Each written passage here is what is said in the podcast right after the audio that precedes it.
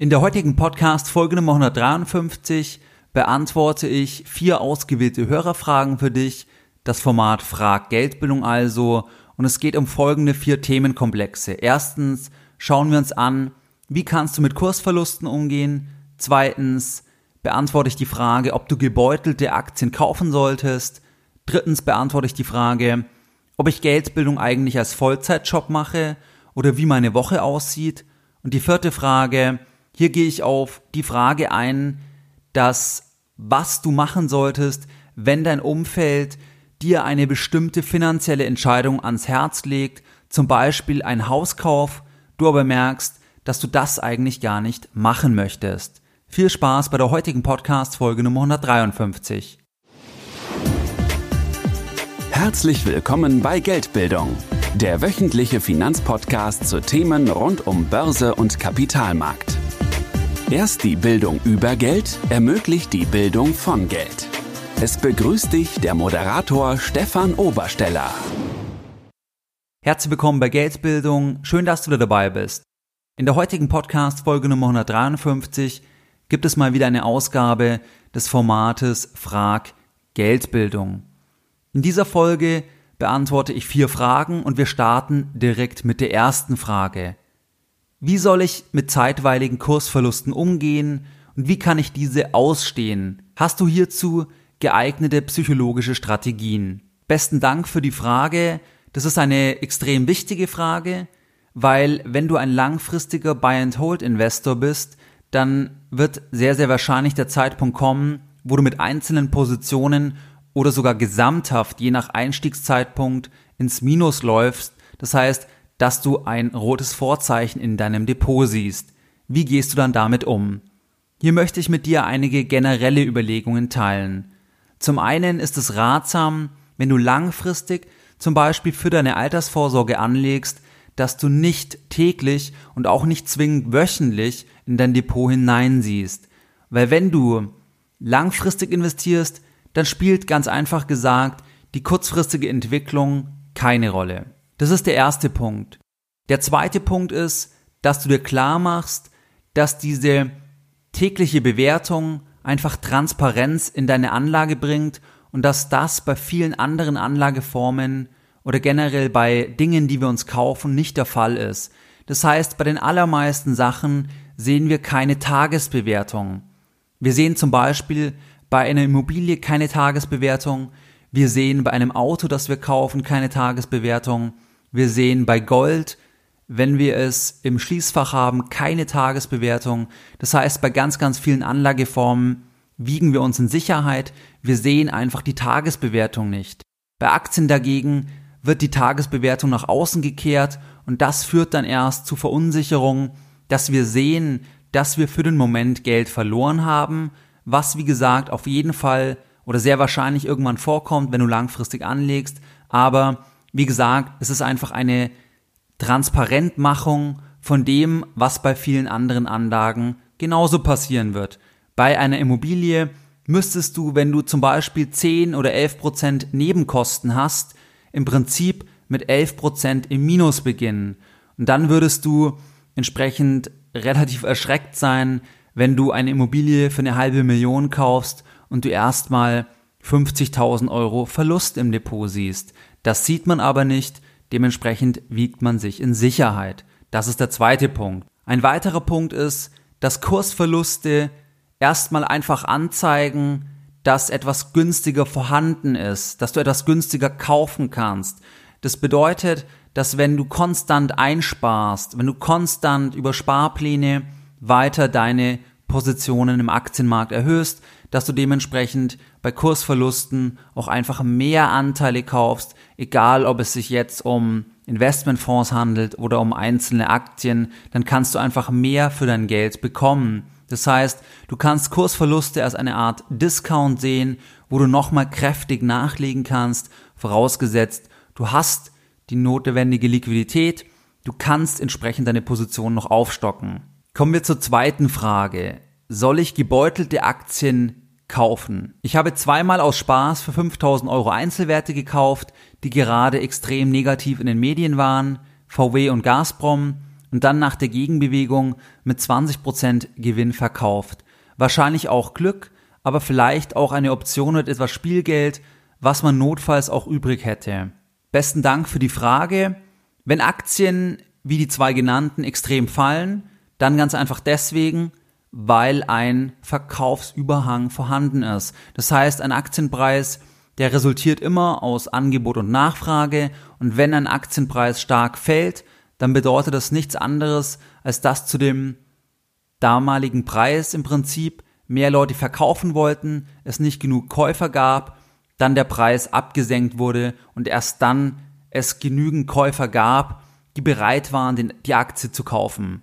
Das ist im Generellen ein wichtiger Punkt. Ein Ausverkauf in dem Sinne gibt es im Prinzip nicht, weil es gibt immer auch Käufer.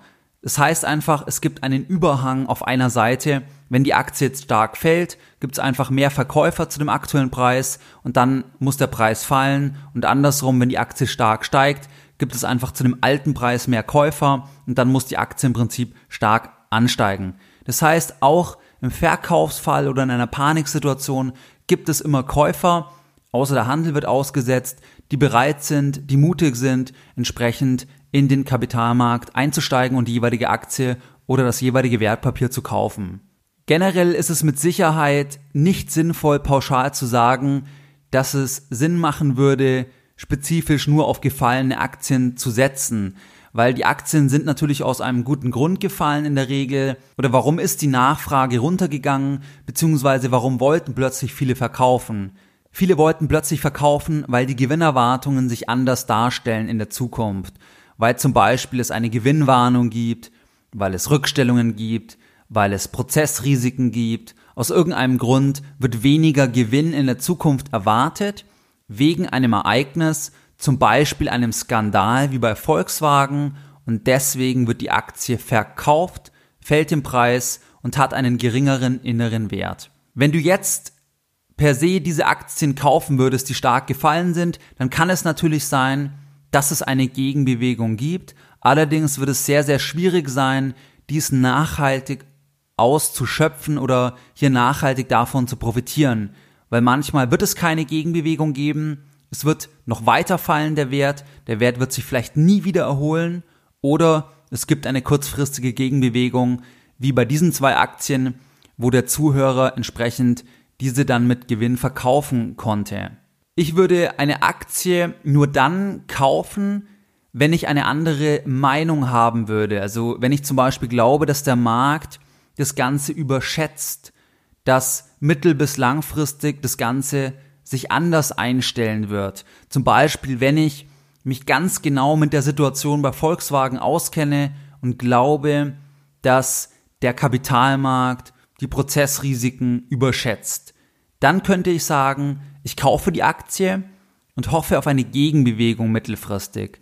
Das Ganze kurzfristig, wie gesagt, nachhaltig zu praktizieren, ist eher unwahrscheinlich, weil man tendenziell auch oft falsch liegen wird. Dieses Vorgehen setzt also voraus, dass du dich ganz genau mit der jeweiligen Situation auskennst, zum einen und zum anderen, dass du entsprechend Spielgeld vorhanden hast, wo du bereit bist, auch Verluste hinzunehmen. Du könntest zum Beispiel das Ganze einfach mit Stop-Loss absichern und sagen, das Ganze fällt um 20%, du glaubst, es geht wieder rauf, du kaufst, setzt aber einen Stop-Loss, das heißt, gehst mit 10% Verlust raus, falls der Wert doch fallen sollte und sich nicht erholt. So etwas könntest du machen, ist aber wie gesagt nichts für langfristige Anleger, sondern eher als Spekulation geeignet. Und hier sind wir dann auch wieder im Bereich mit Einzelwerte handeln, was einfach nachhaltig auch selten Erfolg bringt im Vergleich zu einem Marktinvestment. Allerdings kann es viel Spaß machen und Einzelfälle bestätigen natürlich auch die Regel.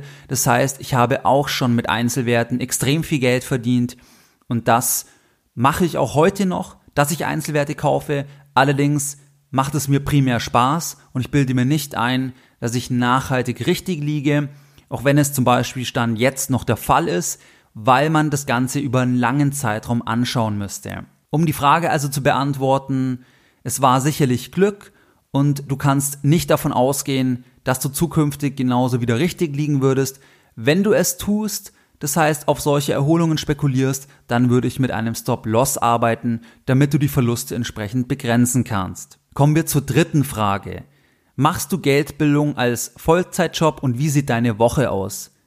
Besten Dank für diese Frage. Ich mache Geldbildung als Hauptprojekt von mir, als das Projekt, was öffentlich sichtbar ist. Vollzeit seit Anfang 2015. Im Prinzip seit Oktober, November 2014 schon. Das heißt, ich habe davor kurz angestellt gearbeitet, dann mich aber gleich mit Vollzeit diesem Projekt verschrieben, weil es einfach meine Leidenschaft ist, weil es das Thema ist, was mich schon seit 10, 12, 13 Jahren begeistert und weil ich hier auch eine Möglichkeit sehe, im Prinzip aus dem, was mir Freude macht, auch anderen zu helfen und gleichzeitig daraus auch über die Zeit in aller Ruhe noch ein Businessmodell draus zu gestalten für diejenigen, die noch mehr wissen wollen. Aus was besteht Geldbildung? Geldbildung besteht im Prinzip aus kostenfreien Inhalten und aus kostenpflichtigen Inhalten, wie ein Seminar, das ich mehrmals schon gegeben habe, dann entsprechend Einzelcoachings, Finanzcoachings, die überwiegend via Skype, teilweise in Ausnahmefällen auch persönlich stattfinden, wenn in München. Und dann entsprechend noch über ein monatliches Abosystem, und zwar meinen Premium-Newsletter, wo ich auf eigene Anlageentscheidungen nochmal im Detail eingehe. Und dann noch einen Videokurs.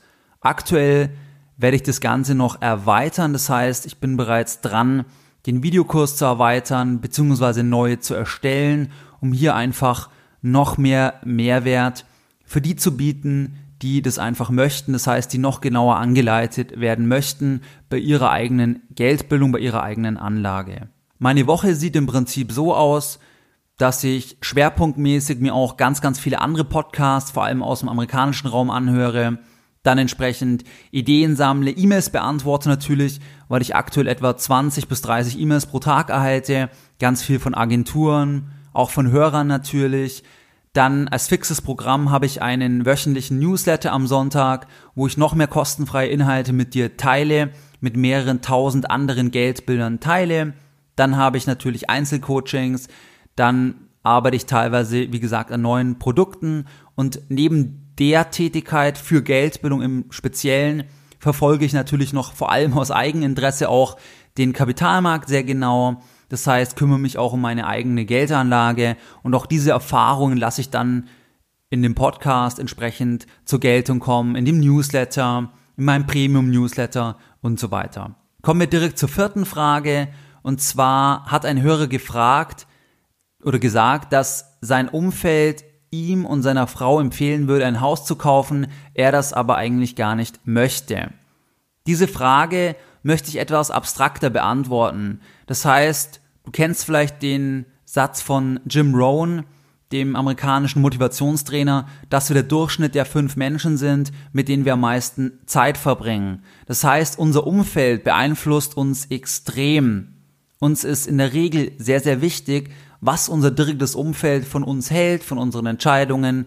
Und wir handeln auch immer ein Stück weit so, wie wir es im Umfeld erleben. Das heißt, wenn in deinem Umfeld sich alle um das Thema Aktien kümmern, darüber reden, dann wirst du automatisch irgendwann dich auch um das Thema Aktien kümmern und dich darum drehen, dich beschäftigen und so weiter. Wenn jetzt dein Umfeld eine Idee, eine finanzielle Idee an dich heranträgt, zum Beispiel wenn alle um dich herum gerade wie auch bei der Zuschrift ein Haus kaufen, eine Wohnung kaufen und dann ganz begeistert sind, dass das ein sehr gutes Investment sei, weil man ja nicht das Geld an einen Vermieter bezahlen möchte. Dann kann ein gewisser Druck aufkommen. Je größer die Entscheidung ist bei den anderen in deinem Umfeld, desto größer wird tendenziell der Druck, weil die natürlich möchten, dass du ähnlich entscheidest mit deiner Frau, deinem Mann, deiner Freundin oder deinem Freund zusammen oder auch alleine. Dein Umfeld will sich bestätigt sehen in der eigenen Entscheidung. Hierfür steht der Hauskauf, der Immobilienkauf exemplarisch. Das könnte auch eine andere Entscheidung sein, zum Beispiel Studienwahl oder Wahl ob angestellt oder selbstständig oder auch Wahl der Altersvorsorge, wobei da, darüber redet man meistens nicht, aber typisch ist wirklich der Immobilienkauf. Und hier kann es wirklich sehr, sehr gehitzt zur Sache gehen. Das heißt, Leute, vielleicht kennst du das auch, können wirklich, wirklich richtig aggressiv werden, wenn es um dieses Thema geht, weil es in der Regel bei den meisten Menschen die größte Entscheidung des eigenen Lebens ist. Das heißt, sie verschulden sich alleine oder gemeinsam mit einem Partner, was nochmal erweiterte Risiken birgt, auf Jahrzehnte in der Regel. Und diese Entscheidung kann auch falsch sein. Unbewusst ist wohl jedem klar, dass das der Fall ist. Wenn also dein Umfeld dir jetzt etwas empfiehlt, zum Beispiel einen Hauskauf, dann ist es wichtig, dass du das im Hinterkopf hast, warum die dir das empfehlen wollen. Weil zu sagen, ein Hauskauf, ein Eigenheimkauf sei per se immer eine gute Sache, ist natürlich Quatsch. Weil es kann die dümmste Sache der Welt sein, es kann aber auch eine gute Sache sein, wenn du ein hohes Gewicht auf den Faktor des Häuslebauers legst, wenn du unbedingt im Eigenheim wohnen willst oder du hast ein besonders gutes Schnäppchen gemacht, objektiv gesehen, wie auch immer. In jedem Fall diese pauschale Empfehlung oder dass dieser Wunsch an dich herangetragen wird, kommt aus der Richtung, dass dein Umfeld sich selbst bestätigt sehen möchte. Du kannst es zunächst als Lob im Prinzip heranziehen, dass ihnen es wichtig ist, was deine Meinung ist. Sie wollen im Prinzip, dass du das Gleiche machst, damit sie sich selbst bestätigt sehen. Jetzt ist einfach wichtig, dass diese Entscheidung für dich, wie auch der Zuhörer oder die Zuschrift schreibt, falsch sein kann und dass das auch wahrgenommen wird, dass du das nicht möchtest. Ganz typisch im Übrigen kann auch das Herantragen von den Eltern sein, von den Großeltern, dass die möchten, dass ein Haus gekauft wird, weil sie es selbst so getan haben, was damals auch völlig richtig gewesen sein kann, aber heute einfach für dich, für euch nicht mehr passend ist. Es muss einfach jeder mal selbst entscheiden. Wenn du dir das also klar machst, dann weißt du zunächst einmal, woher der Wind weht, warum mit Nachdruck etwas empfohlen wird. Sie wollen sich selbst bestätigt sehen, sie wollen ihre eigene Entscheidung legitimiert sehen. Für dich ist es wichtig, trotzdem einen Schritt zurückzugehen und zu überlegen, ob du das wirklich selbst möchtest was deine Lebensziele sind, wie deine Lebensplanung ist und ob das deckungsgleich, kongruent ist mit den Zielen von dem Tippgeber, von dem Empfehlungsgeber. Deine Lebenssituation, deine Ziele können vollkommen abweichend sein. Meine Ziele sind zum Beispiel primär Freiheit. Das heißt, ich persönlich möchte nicht angestellt arbeiten. Ich persönlich möchte mir mein Leben, auch mein Arbeitsleben freigestalten, rund um meine Interessen und in Ruhe darum etwas aufbauen. Das heißt, ich muss dann auch meine finanziellen Entscheidungen darauf ausrichten. Genauso wird es bei dir sein. Du hast eine bestimmte Lebenssituation, du hast bestimmte Ziele und dafür passend muss die Entscheidung sein und die kann vollkommen abweichend sein von dem, was dir die andere Partei, egal ob es jetzt Freunde sind oder die Eltern, Großeltern und so weiter, was die für dich als richtig ansehen. Das bedeutet, mach dich ein Stück weit frei von deinem Umfeld, mach dir bewusst, dass dein Umfeld dich enorm beeinflusst, lass dich auf keinen Fall in eine Ecke drängen, die nicht von dir intrinsisch ist, sondern von deinem Umfeld kommt.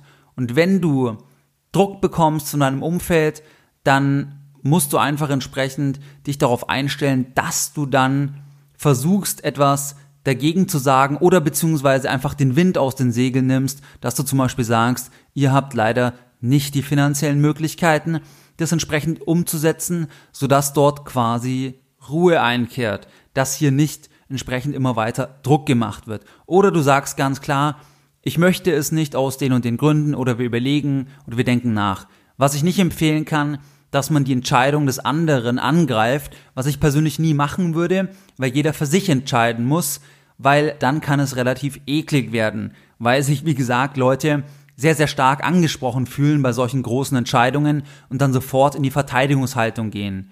Dabei muss es einfach jeder für sich selbst entscheiden und ich habe ja einige Folgen auch schon über den Immobilienkauf gemacht und es geht ja einfach darum, man kann es sich anschauen, was sind die Fakten, wie sieht es objektiv aus, wie war es in der Vergangenheit, was spricht dafür, was spricht dagegen und dann kann man noch den persönlichen Faktor, die Wichtigkeit für einen selbst, dass man im Eigenheim lebt und wohnt, gewichten und dann kann man auf eine Entscheidung kommen.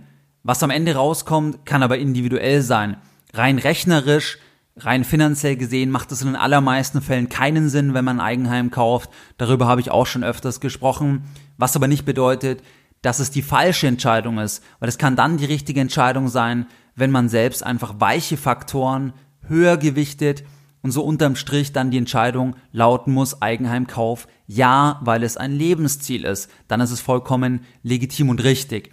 In diesem Beispiel, bei dieser Frage, ganz einfach, mach dir das klar und lass dich nicht von deinem Umfeld zu einer Entscheidung verleiten, zu einer solch großen, die nicht die richtige Entscheidung für dich oder euch ist. Das war's soweit in der heutigen Podcast-Folge Frag Geldbildung mit der Nummer 153.